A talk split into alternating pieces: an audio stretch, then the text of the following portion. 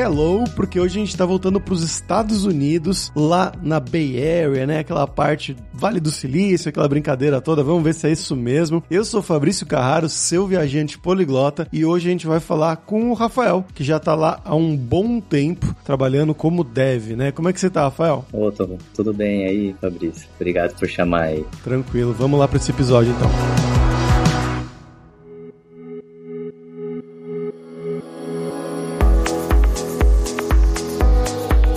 Rafael, pra gente começar aqui, cara, eu quero que você conte um pouquinho do seu background, né? Então, de onde que você é do Brasil, o que que você estudou, o que que você fez, né, da, da sua carreira, onde você trabalhou, um passo a passo, né, até você chegar aí nos Estados Unidos. Eu sou de São Paulo, eu estudei Ciências da Computação, eu fiz é, na USP São Carlos em 2006. Foram cinco anos de curso. Né? Eu comecei a minha carreira fazendo estágio numa empresa pequena que chamava Neolog, que ela fazia consultoria de supply chain. Então eles tinham um software que montava rotas de. Então, era basicamente para empresas enterprise, né? Então eles tinham empresas grandes que faziam várias entregas. Um exemplo seria a Whirlpool, né? Então, eles montavam todas as cargas de como montar, eh, colocar as entregas deles no caminhão e também a rota, com as melhores rotas para entrega, né? Então era um, é um software bem, bem complicado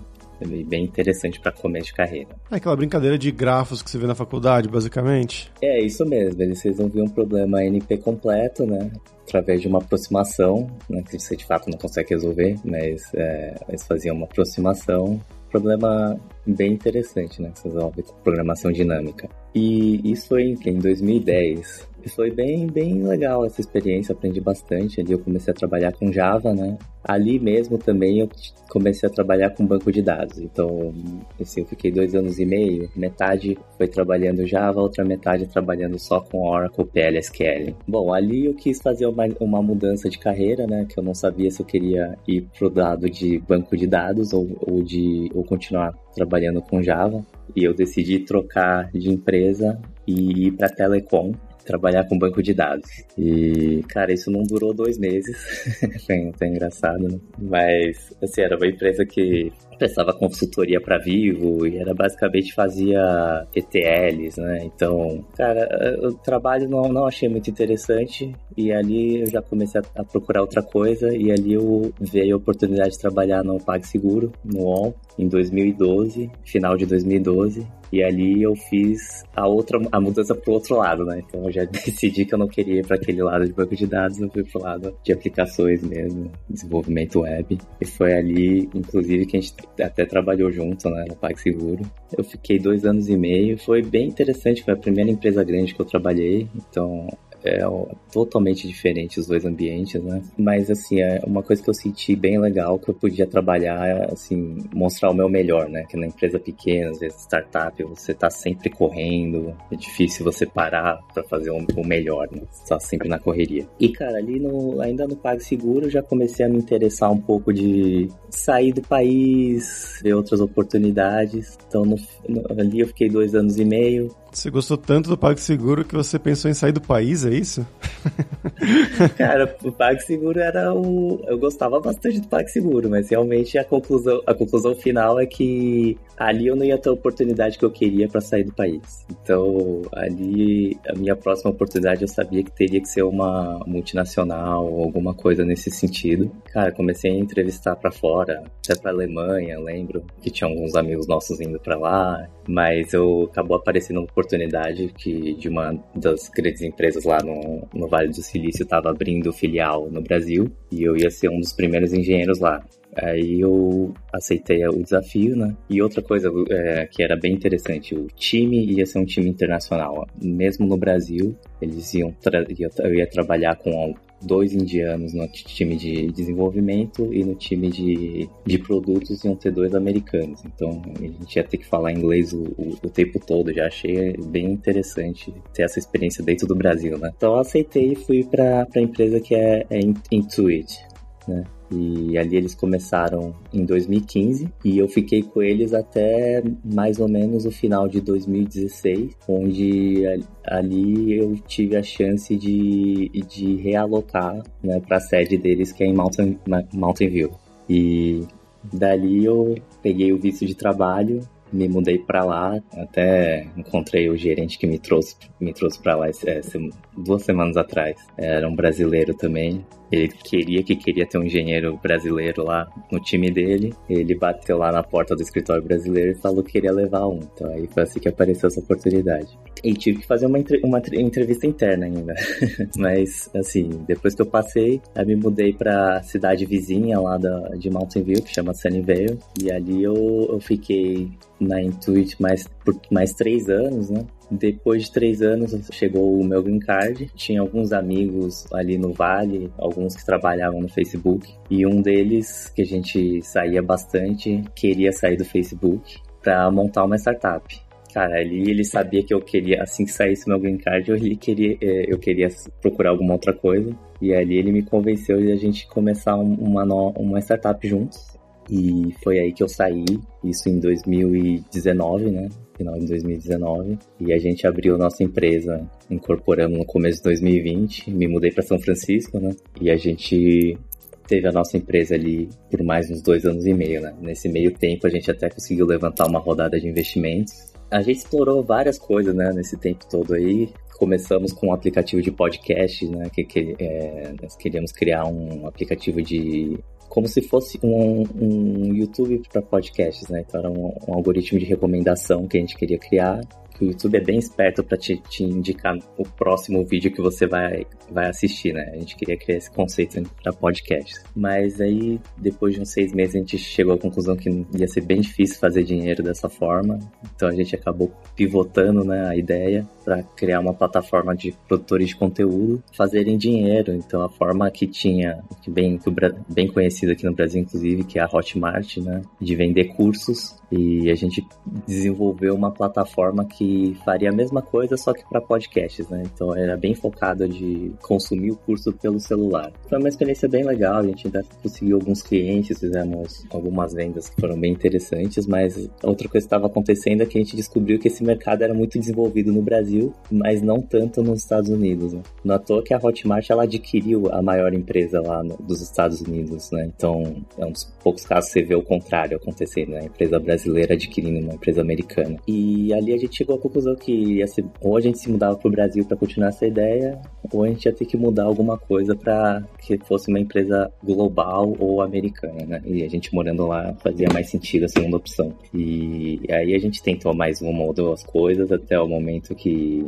a gente sentou e decidimos em conjunto que a gente não queria mais continuar, né? Então até nós fechamos a empresa, devolvemos o dinheiro que a gente levantou, inclusive. E isso foi no começo desse ano. Né? E aí eu resolvi voltar para o mercado, né? E agora estou trabalhando numa startup, que inclusive um dos fundadores foi o meu último chefe lá na Intuit. É uma, uma empresa de folha de pagamentos tem essa nova, digamos, moda né, no mercado que chama Embedded Fintechs. E o que a gente está desenvolvendo é uma plataforma de Embedded Payroll, né? Payroll seria é, folha de pagamento, né? E é isso, agora eu tô lá há, há cerca de seis meses. Cara, muito interessante o processo inteiro. Eu tenho várias perguntas agora na minha cabeça sobre isso, né? Começando desde o começo, né? Você falou que você estava na, na Intuit, né? Que trabalhando no Brasil e tudo mais. Logo depois que você saiu do, do PagSeguro. Então, essa sua ida lá para Vale do Silício e tudo mais, essa brincadeira toda, foi aquele visto o L1, então, que é o de transferência interna, não foi o famoso H1B? Isso, isso mesmo, foi o L1. Os dois vistos mais usados são esses mesmos, né? O H1B e o L1. O L1 é uma transferência interna que é um pouco flexível se você está indo com mais uma é, com uma você é casado, por exemplo, né, com mais uma pessoa, porque o seu, a pessoa que está indo com você ela ganha um, um, outro visto que dá direito a ela trabalhar. É, já no H1B é um pouco mais complicado, né? mas ele é menos flexível em relação à mudança de trabalho. O L1 você tem que ficar com a empresa até você ou transferir para o H1B ou conseguir o green card, né? Já o H1B, embora também seja difícil mudar de empresa, ele é um pouco mais flexível, né? Você consegue mudar, é mais fácil. Existe a possibilidade, pelo menos, de mudar de, mudar de empresa. Né? Sim, sim. A facilidade do L1 é que você não passa pela loteria do H1B, né? Ah, tem isso também, sim, exatamente. O visto L1 ele seria o visto de especialista que eles chamam, né? Então, na verdade, tem L1A e L1B, né? O L1B, que é o que eu fui, é o visto de especialista. Então, se você é desenvolvedor ou faz alguma atividade que não seja gerencial, você tem a chance de conseguir o L1B, né? Agora, se você é diretor, gerente, a via seria pelo L1A. Mas os dois estão na mesma categoria.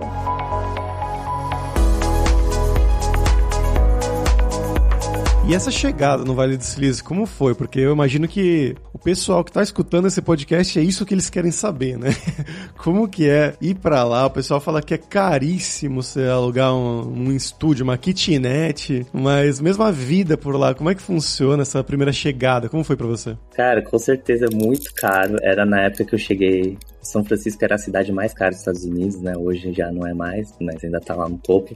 Cara, eu creio que seja Nova York e San Diego subiu bastante nessa lista. Mas assim, a Intuit, claro, ajudou muito no começo. Então, assim, o primeiro mês eles me deram um apartamento de um quarto e um mês de um aluguel de carro. Então, isso já ajuda bastante, né? Chegando lá, Assim, ele, a empresa que está te trazendo, ela vai te ajudar também. É, me alocou uma pessoa para fazer toda a parte burocrática, então ali eu já, na primeira semana, já fui atrás de, do meu SSN, né, que seria o equivalente ao CPF, carteira de motorista. Inclusive, você tem que fazer um teste prático e eu falhei na primeira vez, né? Putz, mas é com o carro automático ou com o carro manual? É automático, você pode ir para automático. O problema é assim, Pô, falhou no automático?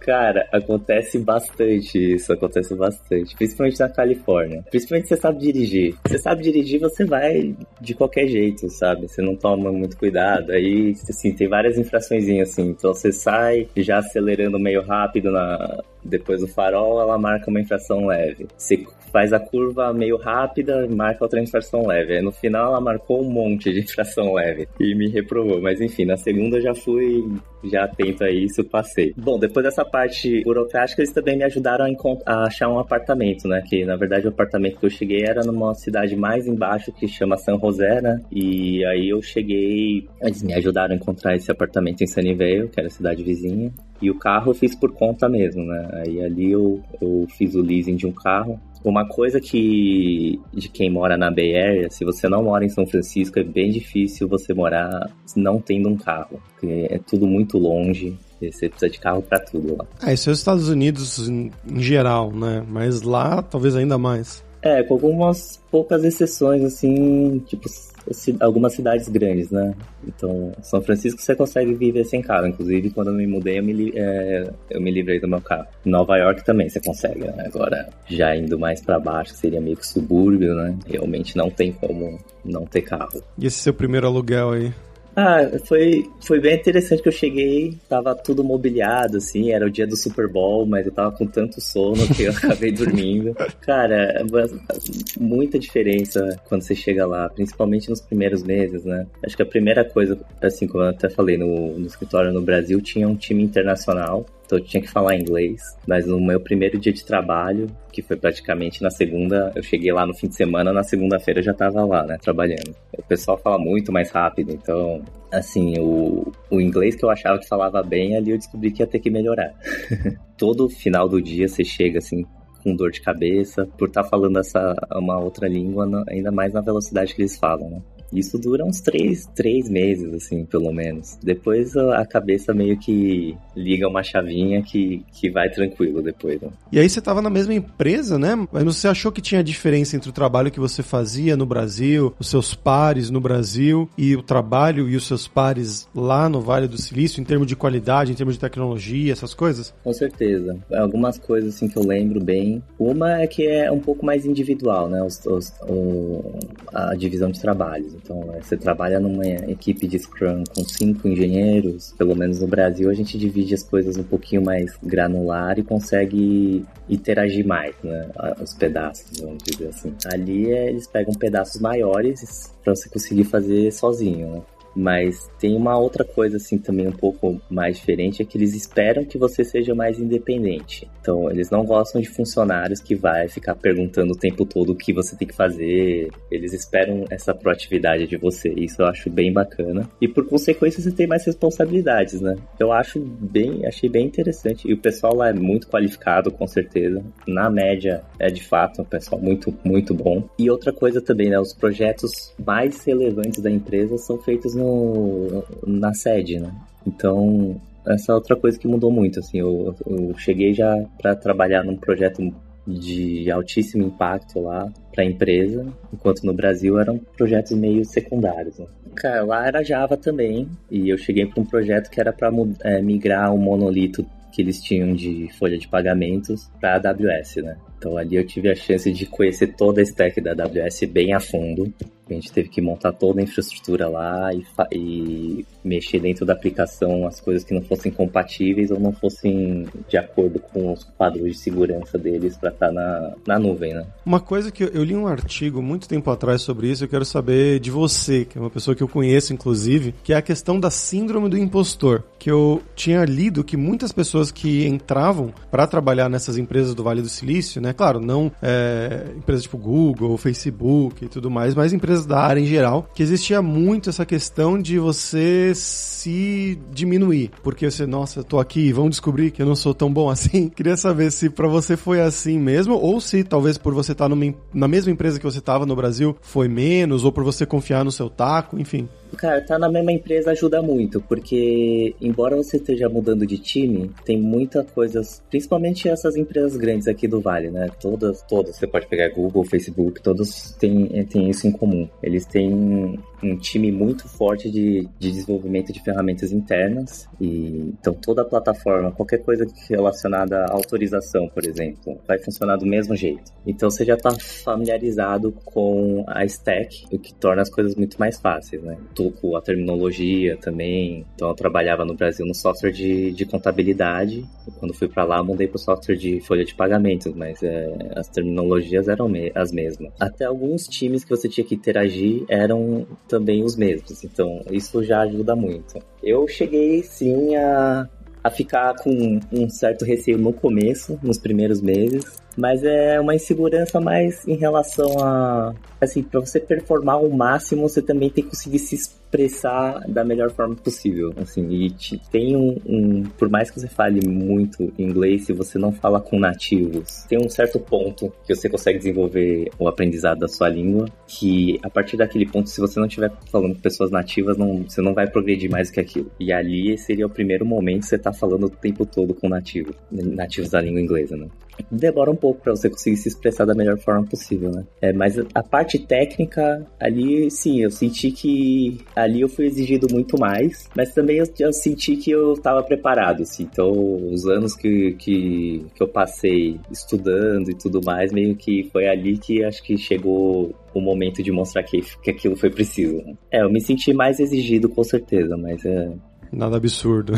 Nada absurdo, não. Depois você vê que você tem o que precisa, assim, essa parte psicológica não, não, não chegou a ser um problema. E qual foi a sua impressão de morar por aí, né? Porque, bom, Califórnia, praias e tudo mais, é o que a, é, a, gente imagina, pelo menos, né? Tá no nosso inconsciente coletivo. É assim mesmo? É quente pra caramba ou não tanto? Como foi? Não, isso é até engraçado, que depois eu posso contar da, como eu conheci a minha namorada, mas é. Cara, praia aqui não é a mesma coisa, não. Ainda mais que o Oceano Pacífico é muito gelado, cara, muito gelado. Você põe o pé, você não aguenta deixar 5 segundos, cara, de tão gelado que tá. Tem gente que aguenta ali, né? Mas a gente cresceu, cresceu fazendo isso. Mas depende muito. A Califórnia é um estado muito grande e na toa que eles separam, assim, se você é NorCal ou SoCal, que seria se você é da parte norte da Califórnia ou do sul, né? Então, basicamente, quem é do sul é o pessoal lá de LA e San Diego, e o que a gente chama de SoCal é a parte quente da Califórnia, né? Lá, de fato, as praias são mais parecidas, você consegue entrar na água e tal, no verão, né? Que eu fui lá no inverno também, é bem gelado. Mas no norte da Califórnia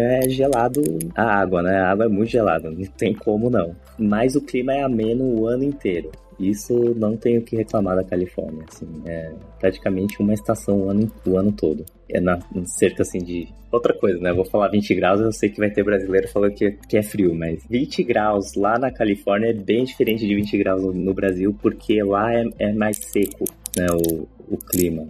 Então, você não sente tanto frio. E 20 graus acaba sendo até que quente, principalmente debaixo do sol. Outra coisa que, que não, você mal vê lá na Califórnia é nuvem. Então, o tempo todo é sol. O tempo todo. Lá mal chove, e mal tem nuvem. Né? E o que, que tem para fazer por aí? O que, que você tem de hobby, além da praia, né? Claro, mas por que, que é legal morar na Califórnia, na sua opinião? Ou não é legal? não, é legal, cara, é legal. Eu acho que na Califórnia você tem muito mais opções de natureza. Cara, o hobby preferido de quem mora lá é fazer fazer hiking, né? Que não sei, acho que é o mais próximo aqui que a gente chama é não é bem trilha, mas é como se é o mais parecido, né? Que você vai para algum lugar assim que tem não necessariamente uma trilha que muitas vezes você consegue fazer é, só andar num lugar plano fazer um, um lanche e comer durante esse hiking né? Outra coisa né ali tem tem um parque nacional o Yosemite que é muito muito bonito lá esportes, tem bastante opção de esportes, né? Então, esse tempo que eu, que eu tive lá, eu cheguei a jogar bastante futebol. E é interessante, né, para quem gosta de futebol, que lá é um esporte bem misto, né? Principalmente, é, assim, culturalmente, o futebol é, é jogado. Quando criança, você vai mais as meninas jogando, né? Então, quando você vai procurar por ligas de futebol, você tem a comunidade latina em peso e as mulheres. Então, lá tem bastante liga mista.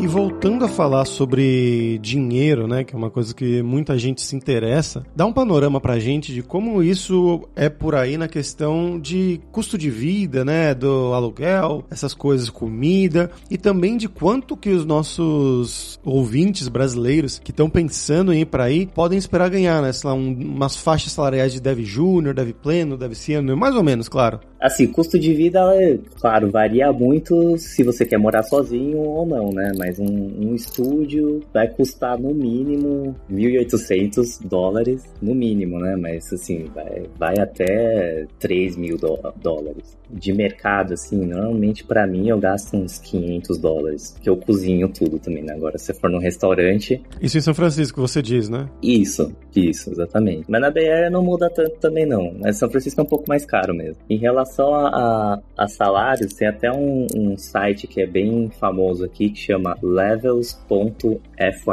Ah, já foi mencionado num dos episódios passados, inclusive. Então, lá é o ponto de referência. O Glassdoor também é bem, bem preciso, assim. Mas assim, vai, eu vou falar, o nível de entrada normalmente é do Dev Júnior que acabou de se formar, chega aí a uns cento e... É, assim, o, a gente sempre fala salário anual, tá? 120 mil por ano, ou até 150 mil hoje em dia, por ano, não, de entrada. Outra coisa é que a compensação, ela sempre é, quando a gente negocia, né, você tá fazendo a negociação de salário, ele nunca é só o salário, né?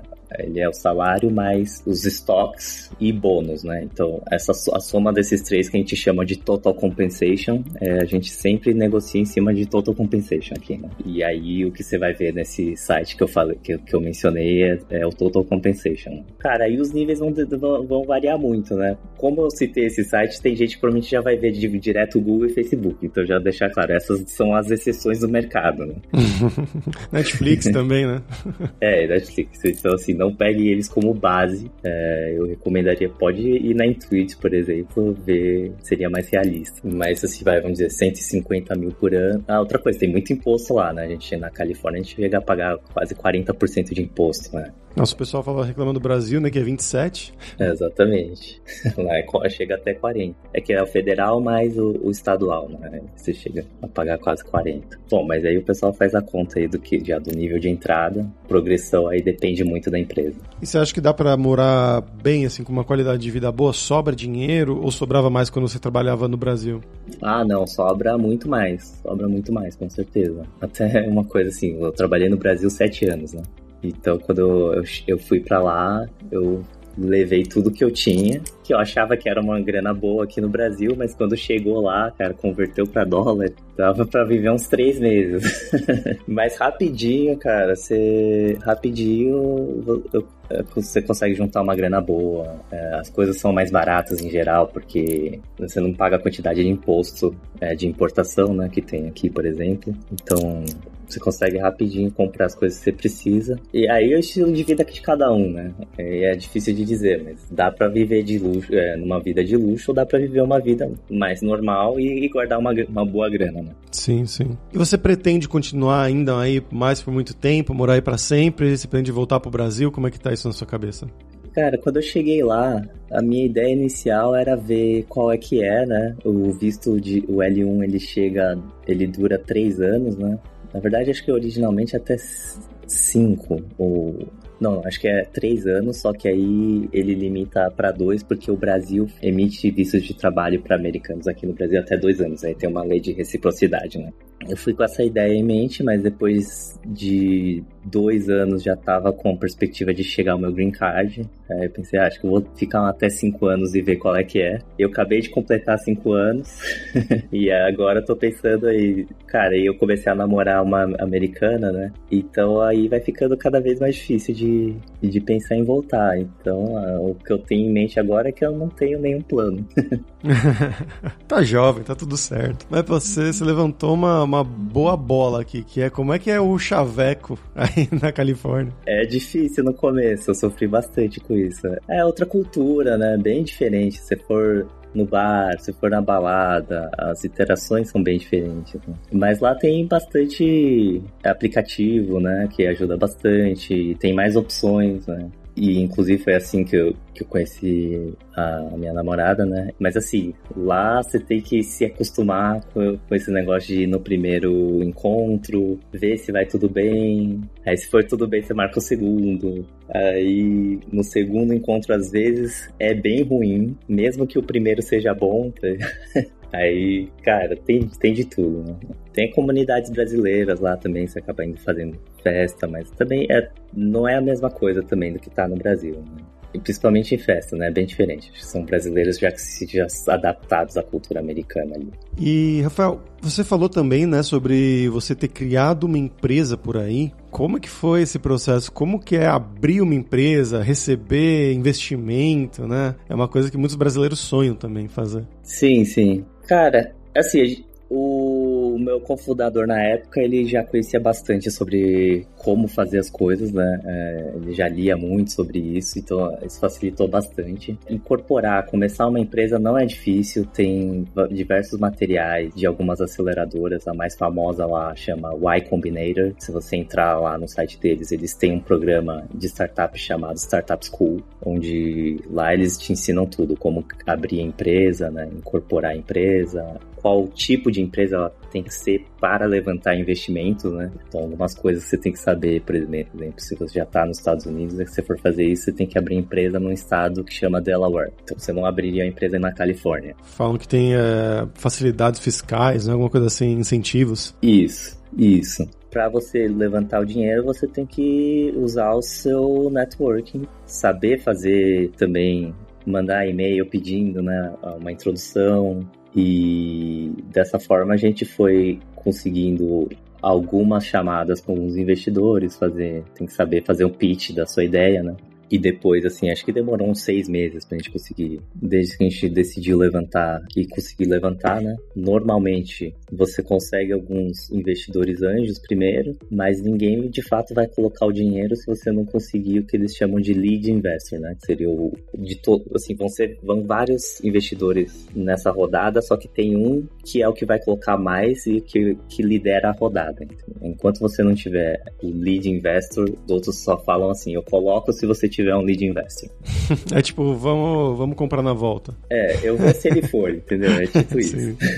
Mas depois do momento que a gente conseguiu um lead investor, no caso foi a Precursor, o resto todo veio. Inclusive até mencionei a Hotmart mais cedo, né? Que adquiriu a maior empresa aqui de, de da plataforma de cursos dos Estados Unidos, se chama Teachable. Nossa, ela é muito famosa. É, a gente usa o Teachable, inclusive. Eu uso numa, na minha empresa. Pra quem não sabe, eu tenho uma empresa também uhum. mas eu uso o Teachable. Ah, legal. O Teachable foi exatamente isso. Foi adquirido pelo, pela Hotmart. Um dos fundadores, né? Que é o Conrad, ele era nosso investidor anjo. Cara, aí é, é meio que saber jogar. Tem que saber jogar um pouco o, o jogo das startups aqui, né? Como é pra você poder subir a próxima rodada, o que tem que ser feito até lá, né?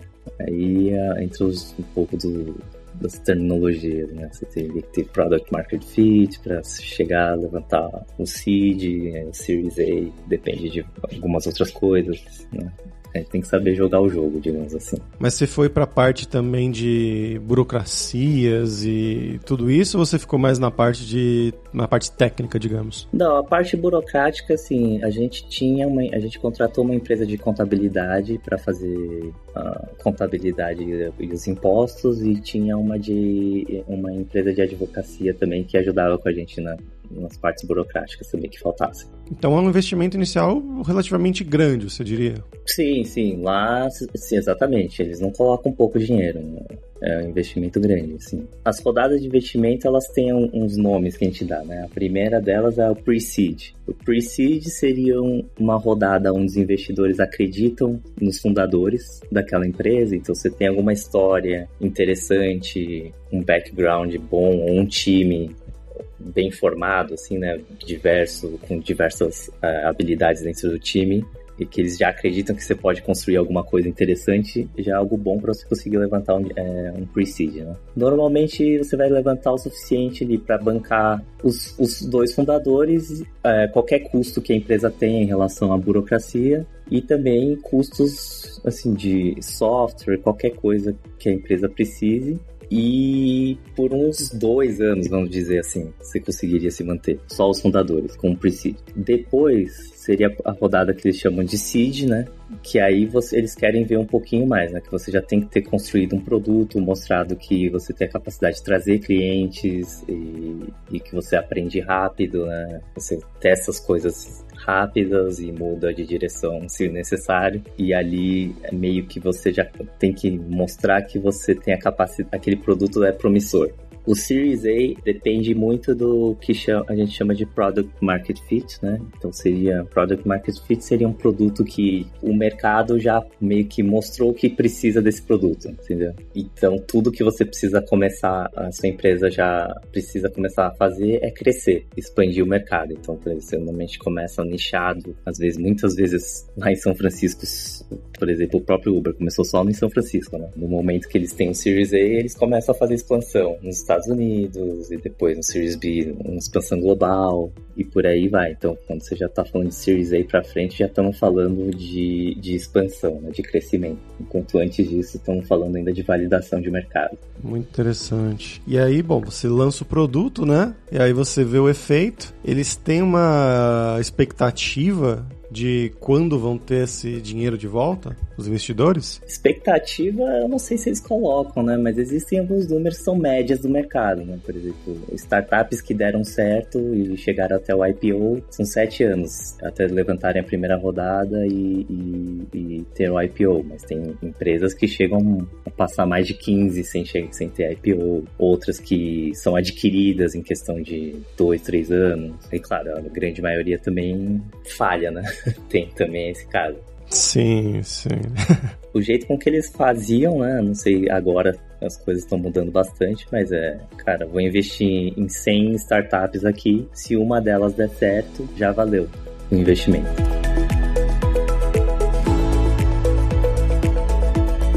Pra gente terminar aqui, Rafael, agora é a hora do perrengue, que é quando a gente pede pros nossos convidados contarem histórias engraçadas, gafes, micos que tenham acontecido com você aí esse tempo fora do país. Cara, eu vou falar do, como eu conheci minha namorada, então, que eu conheci ela num aplicativo lá que chama Coffee Meets Bagel e era no fim de semana, a gente queria fazer um primeiro encontro na praia, né? E ali eu não, não ia muito na praia aqui, principalmente em São Francisco, nunca tinha ido, então eu fui com aquele pensamento de praia de brasileiro, né?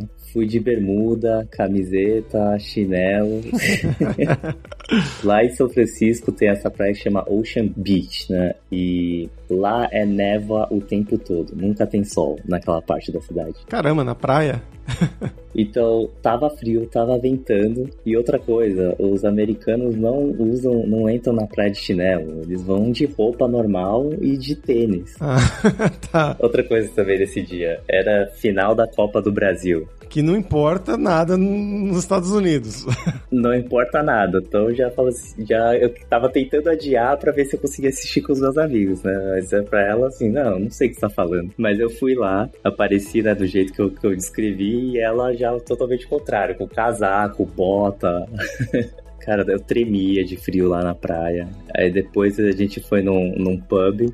E aí tava bem no finalzinho da, da, da Copa América ali, a Argentina ganhando. E aí ela até hoje conta que eu cheguei, que eu cheguei atrasado, além disso, né? No, no encontro. É, até conta que eu cheguei atrasado porque eu tava assistindo a final da Copa do Brasil. Calma, Copa do Brasil ou a Copa América? Desculpa, Copa América. Copa América. Ah, sim, sim. Não, eu acho extremamente justificável.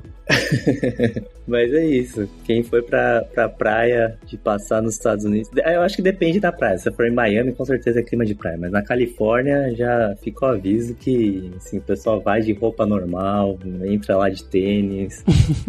Você não vai ver ninguém assim com roupa de praia, não. Que tristeza.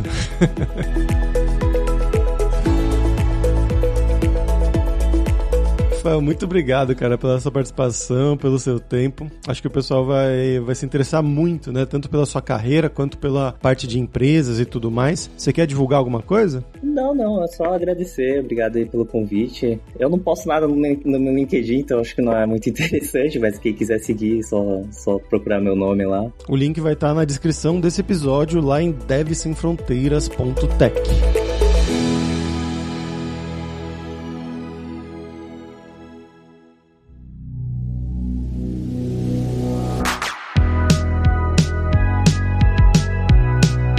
pessoal, por hoje é isso. Thank you very much pela sua audiência. E se você gosta do Deve Sem Fronteiras, recomende para cinco amigos, dá cinco estrelas pra gente na Apple, segue a gente no Spotify para nossa comunidade crescer sempre cada vez mais. E a Alura criou o techguide.sh para ajudar na sua jornada de aprendizado. É um mapeamento das principais tecnologias demandadas pelo mercado com as nossas sugestões e opiniões. Então, se você está começando ou quer evoluir em Java, em Python, em React, tem várias carreiras completas lá. Então, vai dar uma olhada em techguide guide.sh. E a gente tem o 7 Days of Code, que são 7 dias de desafios totalmente grátis em diversas linguagens de programação, para você botar a mão na massa e praticar o que você estiver aprendendo, seja com os cursos da Lura ou em qualquer outro lugar. Então vai lá se desafiar em 7daysofcode.io. E não deixe de conhecer a Lura Língua para você reforçar o seu inglês e o seu espanhol e dar aquela força, tanto no seu currículo quanto na sua vida profissional, algo que o Rafael destacou muito bem durante o episódio de hoje, né? Da dificuldade que foi para ele se acostumar chegando lá nos Estados Unidos Unidos, com sotaques e tudo mais. E a gente tem também o curso inglês para devs que foca nisso, né? Em reuniões de trabalho, entrevistas de emprego, apresentações que você vai ter que fazer por lá em inglês, documentação para você ler, coisas que um dev ou uma dev vai precisar e também com os diferentes sotaques, né? Sotaque do Canadá, da Inglaterra, da Alemanha, da Polônia. Então, vai lá que você consegue ter acesso a todos esses cursos. E só lembrando que o 20 do Dev Sem Fronteiras tem 10% de desconto em todos os planos. Então vai lá em aluralingua.com.br barra promoção, barra Dev Sem Fronteiras e começa a estudar com a gente hoje mesmo. Além também, é claro, da alura.com.br que tem mais de 1.400 cursos de tecnologia, principalmente na área de programação, né, que é a área aí do Rafael. Tem cursos de Java, formações inteiras, na verdade, de Java, que foi a tecnologia que ele mais usou para ir para fora, mas também de muitíssimas outras. Tem também curso de como você criar o seu currículo em inglês ou em espanhol para mandar pro exterior. Então, com certeza vai ter o curso para você. Então, pessoal, até a próxima quarta-feira com uma nova aventura em um novo país. Tchau, tchau.